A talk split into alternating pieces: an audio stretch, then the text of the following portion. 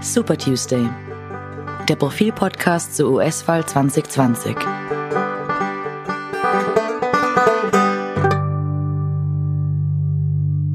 Willkommen zu unserem Podcast Super Tuesday. Mein Name ist Robert Reichler und bei mir über Skype verbunden meine liebe Kollegin Siobhan Gates. Hallo Siobhan. Hallo. Hallo. Das ist der letzte Podcast, den wir vor der Wahl machen. Der nächste Podcast wird dann bereits am Wahltag sein. Darüber sprechen wir später noch. Und deshalb wollen wir heute abseits der Aktualität, die wir dann auch noch besprechen werden, eine kleine Rückschau halten. Wir machen das ja nicht ganz ein Jahr, äh, haben mit diesem Podcast die, den Wahlkampf begleitet, auch den Vorwahlkampf. Der Podcast heißt ja nicht ganz zufällig Super Tuesday. Super Tuesday war der ist, ist, immer der entscheidende Tag bei den Vorwahlen. Das war der 3. März. Und wir wollen uns jetzt mal ansehen, was hat sich alles ereignet in diesem langen Wahljahr. Ähm, zu Beginn war der Fokus natürlich sehr stark auf der Demokratischen Partei, weil sie entscheiden musste, wer ins Rennen gehen soll gegen Donald Trump.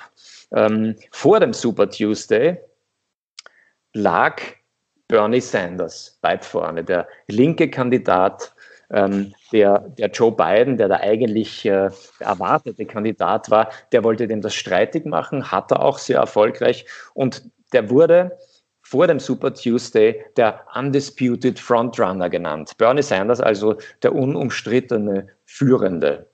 Ähm, ich glaube, Siobhan, äh, du warst eher auf der Seite von Bernie Sanders. Ist das richtig? Ja, ich persönlich hätte mir das natürlich gewünscht, ähm, einfach aufgrund meiner eigenen politischen Einstellung. Ich fand auch, dass Sanders ähm, der, der farbenfrohere Kandidat war. Ähm, ich, ich finde, Biden ist ein bisschen farblos, ist ein bisschen grau. Und, und Sanders hat mehr polarisiert und ich finde, er hatte immer mehr Feuer, auch wenn er jetzt nicht der Jüngste ist, das wissen wir auch.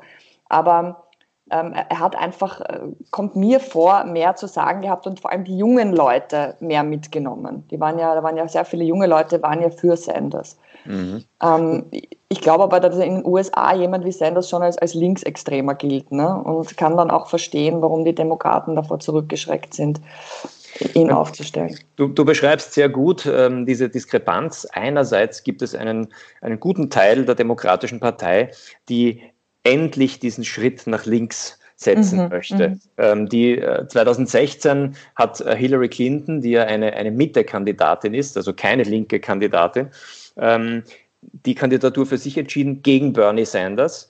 Und dann hat sie verloren. Und damals haben viele Linke gesagt, äh, Bernie Sanders hätte das machen sollen. Und beim nächsten ja. Mal wollen wir einen linken Kandidaten. Und das wäre nun eben wieder Bernie Sanders gewesen. Und es sah so aus, als könnte er es schaffen. Und dann hat sich doch Joe Biden durchgesetzt.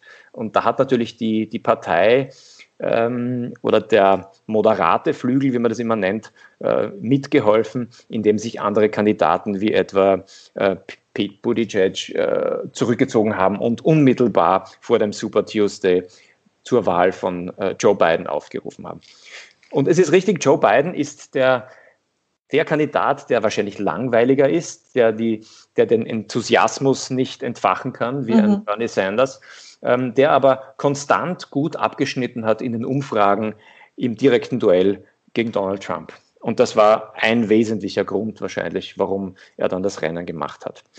Aber das war natürlich eine wichtige Vorentscheidung. Ähm, die Demokratische Partei geht wieder einmal nicht so weit nach links, wie, wie, wie sich das manche in der Partei gewünscht hätten. Es ändert sich eigentlich nichts, ne, kann man sagen. Mit Sanders hätte sich äh, wohl einiges geändert, auch innerhalb der Demokraten. Und das ist jetzt äh, nicht so, und das ist eher der, der Mitte-Kandidat der für die, für die gute alte Sache steht.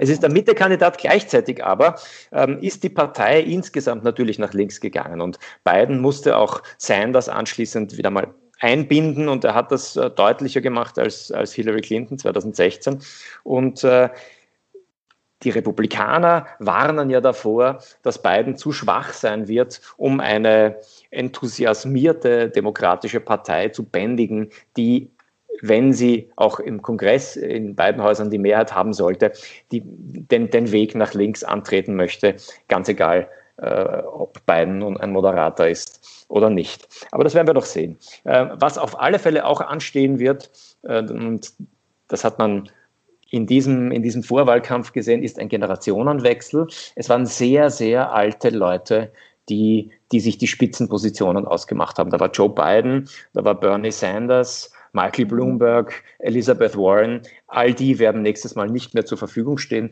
Das kann man, glaube ich, jetzt schon sagen. Und die neue ähm, Garde sind Leute wie etwa jetzt die Vizepräsidentschaftskandidatin Kamala Harris, die landesweit davor nicht, nicht so bekannt war, oder auch Pete Buttigieg, äh, der gar nicht bekannt war. Das sind alles viel, viel jüngere Leute und beim nächsten Mal werden wir sie und wahrscheinlich andere in, im Vorwahlkampf erleben.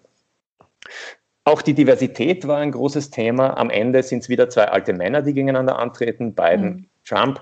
Ähm, und Biden hat immerhin sofort äh, versprochen, dass er als Vizepräsidentschaftskandidatin eine Frau nehmen wird äh, und auch eine farbige Frau mit Kamala Harris hat er das dann, äh, dieses Versprechen eingelöst. Okay, jetzt schauen wir mal, ähm, was ist denn in dem Wahljahr alles passiert? Und es war eigentlich ein unfassbar aufregendes Wahljahr.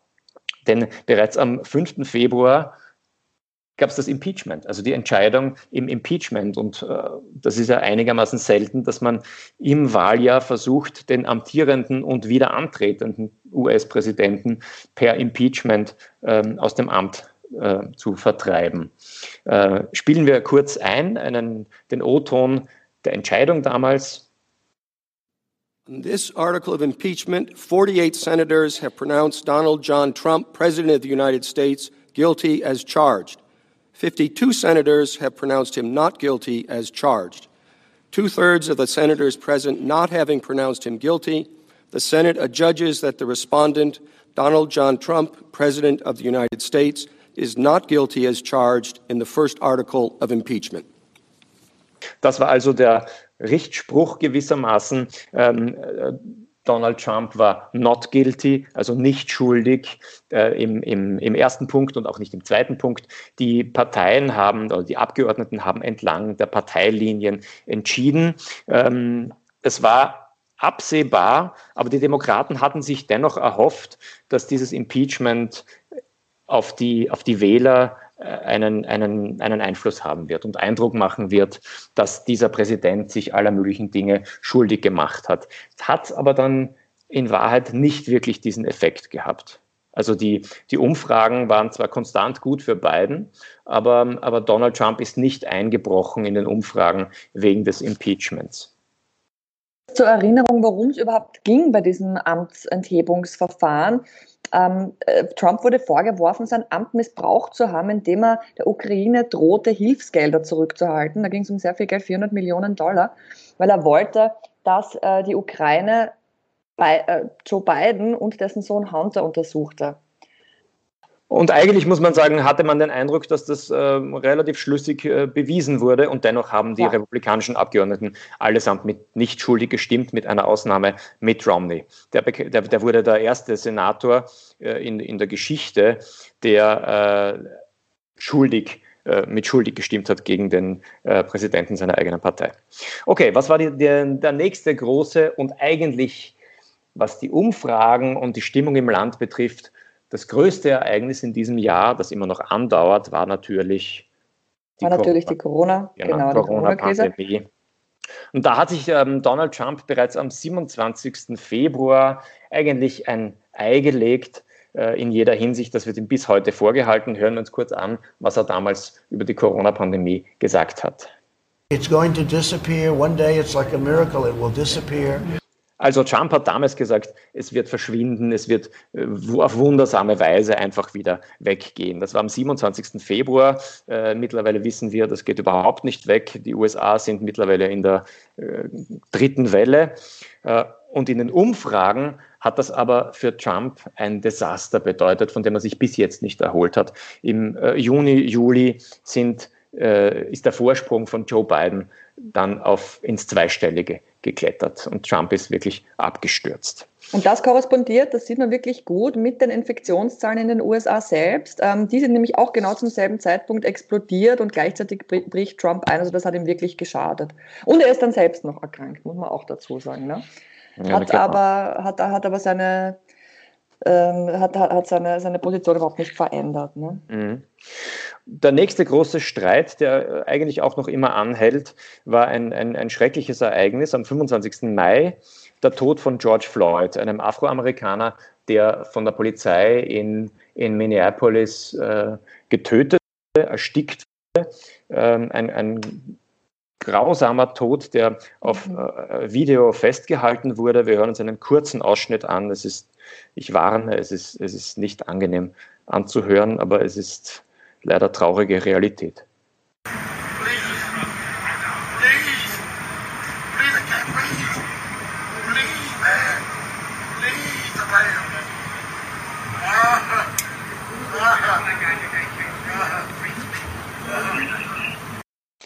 Das waren äh, die letzten Worte von George Floyd, der gesagt hat, er, er kann nicht atmen, I can't breathe, äh, während ein Polizist äh, auf seinem äh, Hals gekniet ist und Floyd ist daraufhin verstorben.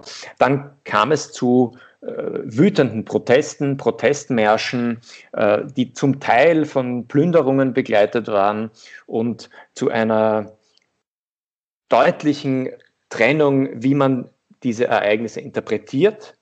Äh, Joe Biden hat die Bewegung Black Lives Matter, also schwarze Leben sind, sind wichtig, heißt die, die, diese, diese Bewegung hat die äh, unterstützt und Trump hat immer wieder versucht, sie als, als gesetzlose Anarchisten hinzustellen und von der Antifa unterwandert etc. etc.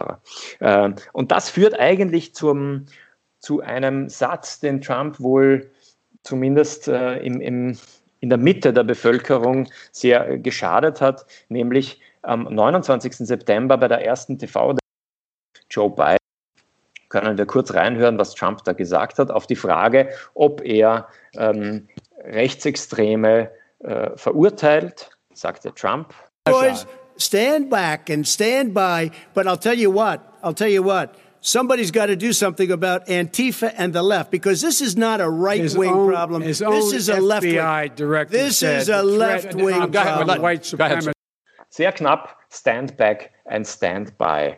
Also eigentlich haltet euch bereit, sagt er dazu in, in Bezug auf eine Gruppe, die Proud Boys, die bewaffnet ähm, auftauchen in, in, in Städten wie Portland und für, für Unfrieden sorgen und eine, eine äh, völlig äh, idiotische Ideologie der äh, weißen Vorherrschaft predigen. Das waren so die wichtigsten Ereignisse in diesem Jahr. Und wie gesagt, in den Umfragen im Wesentlichen den größten Einfluss hatte die, die Corona-Pandemie.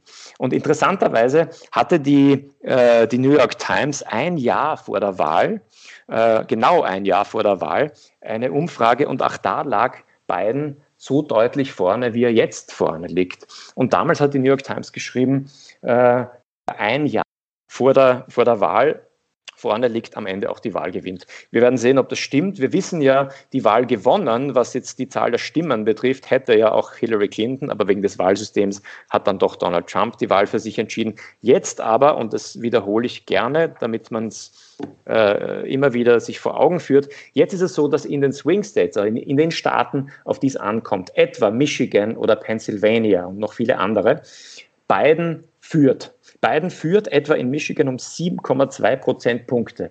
Das ist eine wirklich deutliche Führung, die äh, weit über, über Schwankungsbreiten etc. hinausgeht. Das heißt, wenn die Umfragen nicht komplett daneben liegen, müsste Biden so viele wichtige Swing States gewinnen, dass er die Wahl für sich entscheidet.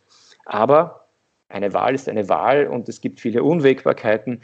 Gehen die Leute zur Wahl, ähm, gehen Demokraten in verstärktem Maße nicht zur Wahl, weil sie sich etwa vor Corona fürchten, vor einer Ansteckung, ähm, äh, werden Wahlkarten in großer Menge zu spät abgeschickt. Das ist im Moment ein, ein, ein, ein großer Streitpunkt.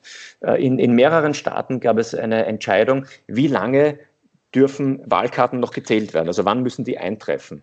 Und in manchen Staaten wurde entschieden, sie müssen am Wahltag, also am 3. November, am kommenden Dienstag eintreffen, sonst gelten sie nicht mehr. Die Demokraten wollten in vielen Staaten erreichen, dass die noch einige Tage später eintreffen dürfen, weil die Post möglicherweise nicht in der Lage ist, das äh, ausreichend äh, schnell äh, zu, dem, zu den Wahlbehörden zu bringen. Und da kommen wir zu der Person, die äh, jetzt gerade erst äh, angelobt wurde, Amy Coney Barrett. Über die haben wir schon mehrmals gesprochen. Jetzt ist sie Richterin am Supreme Court äh, und sie hat damit das, äh, die Relation im Supreme Court auf 6 zu 3 gestellt. Sechs Richter und Richterinnen sind von äh, republikanischen Präsidenten ernannt und darunter immerhin drei von Donald Trump. Der hatte das Privileg, in seiner Amtszeit drei Richter äh, nominieren zu können. So, hier stehen wir. Ähm, was könnte man noch sagen aktuell? Äh, interessant ist, ich weiß nicht, ob du das gesehen hast, Siobhan, die Endorsements, also Zeitungen, mhm. Medien, die sich für, äh, für einen der beiden Kandidaten aussprechen. Hast du zufällig jemanden gesehen, eine Zeitung, die sich für Donald Trump ausspricht? Ähm, von den großen äh, ist es, soweit ich gesehen habe, nur die New York Post. Ähm, äh, es sind ein paar kleine noch, aber die allermeisten großen Zeitungen haben sich ja für Biden ausgesprochen. Das ist ja ganz ähnlich, wie es zuletzt schon war. 2016 da haben sich ja auch die allermeisten für Hillary Clinton ausgesprochen. Ob ja. da, ähm, man hat gesehen, also es, es, es ist, das heißt jetzt noch nicht, dass die Leute auf die Zeitungen hören, aber es ist schon ein, ein Zeichen einfach, wie die Medienlandschaft da, ähm, wen sie unterstützt. Also die New York Post hat ein, ein Cover gemacht, äh, das ist die, die New Yorker große äh, rechte äh, Boulevardzeitung und am Cover stand Make America Great Again, Again. Also den, den ja. Wahlslogan von, von Donald Trump und er soll es wieder machen und dann ein Editorial, in dem die New York Post erklärt, warum äh, Donald Trump für das Land in den vier Jahren gut war. Ich erzähle das, weil es ja seltsam wäre, wenn in einem so großen Land mit so vielen Medien wie den USA ähm, keine einzige Zeitung oder kein einziges Medium sich für den äh, amtierenden Präsidenten und seine Wiederwahl aussprechen würde. Insofern finde ich es schon ganz äh, okay und ich bin der New York Post ja fast dankbar, dass wenigstens sie äh, diese Meinung vertritt. Äh, es ist äh, nicht unsere Meinung, aber es ist doch gut, dass diese Meinung auch vertreten wird. Ähm, man kann sich das in der New York Post ansehen. Make America Great Again, Again stand am Cover. Jetzt eine Woche nach vorne. Am, am 3. Am Dienstag, den 3. November, äh, findet die Wahl statt, mit der entsprechenden Zeitverschiebung natürlich.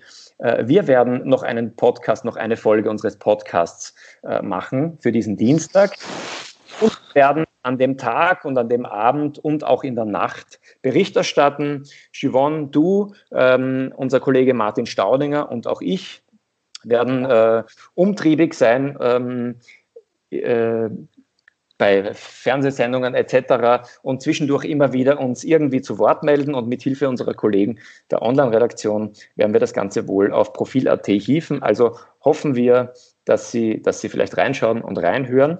Und ich darf sagen, die US-Wahl äh, wird zwar am 3. geschlagen und ähm, äh, Später äh, gelten dann keine Wahlkarten mehr, wie wir, wie wir äh, jetzt aus den Entscheidungen wissen.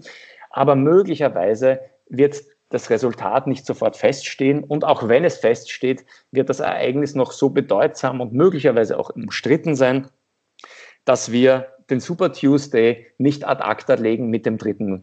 Äh, November. Das heißt, es wird nach dem 3. November noch die eine oder andere Folge unseres Podcasts geben. Bleiben Sie uns gewogen, ähm, empfehlen Sie uns, äh, das wäre sehr nett, äh, im äh, Internet, auf den sozialen Medien oder auch ähm, im Stiegenhaus und im Supermarkt. ähm, und ich danke dir, Siobhan, und äh, freue mich schon jetzt wirklich sehr, sehr, sehr auf den kommenden Dienstag. Es wird sehr spannend. Wir bleiben dran. Gut, danke. Ciao und auf Wiederhören. Danke fürs Zuhören. Auf Wiederhören.